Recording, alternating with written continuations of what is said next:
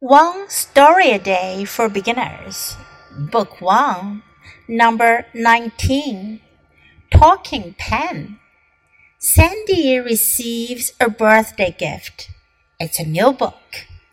The book comes with a pen, but it's not just any pen. It's a special pen.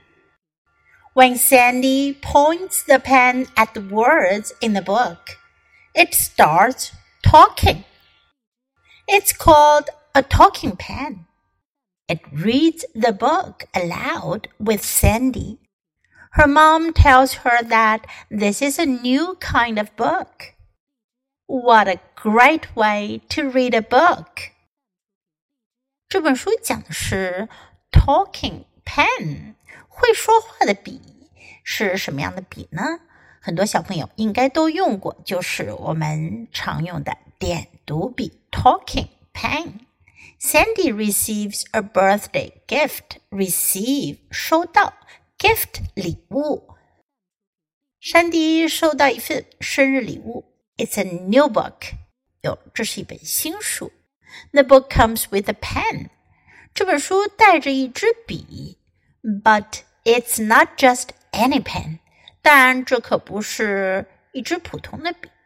It's a special pen. 这是一支特别的笔。When Sandy points the pen at the words in the book, it starts talking. 当 Sandy 用笔指着书上的单词的时候，笔就开始说话了。It's called a talking pen，这是我们说的点读笔。It reads the book aloud with Sandy read aloud，大声读。她和 Sandy 一起大声读书。Her mom tells her that this is a new kind of book。妈妈告诉她这是一种新型的书。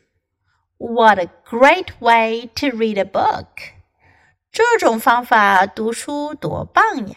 Sandy 一定很喜欢这支笔，所以她说：“Thank you for the gift, Mom。”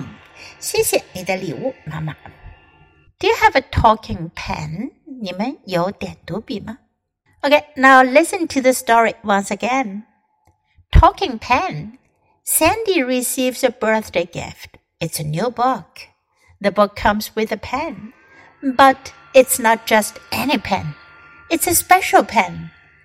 When Sandy points the pen at the words in the book, it starts talking. It's called a talking pen. It reads the book aloud with Sandy.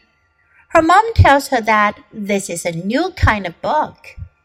What a great way to read a book!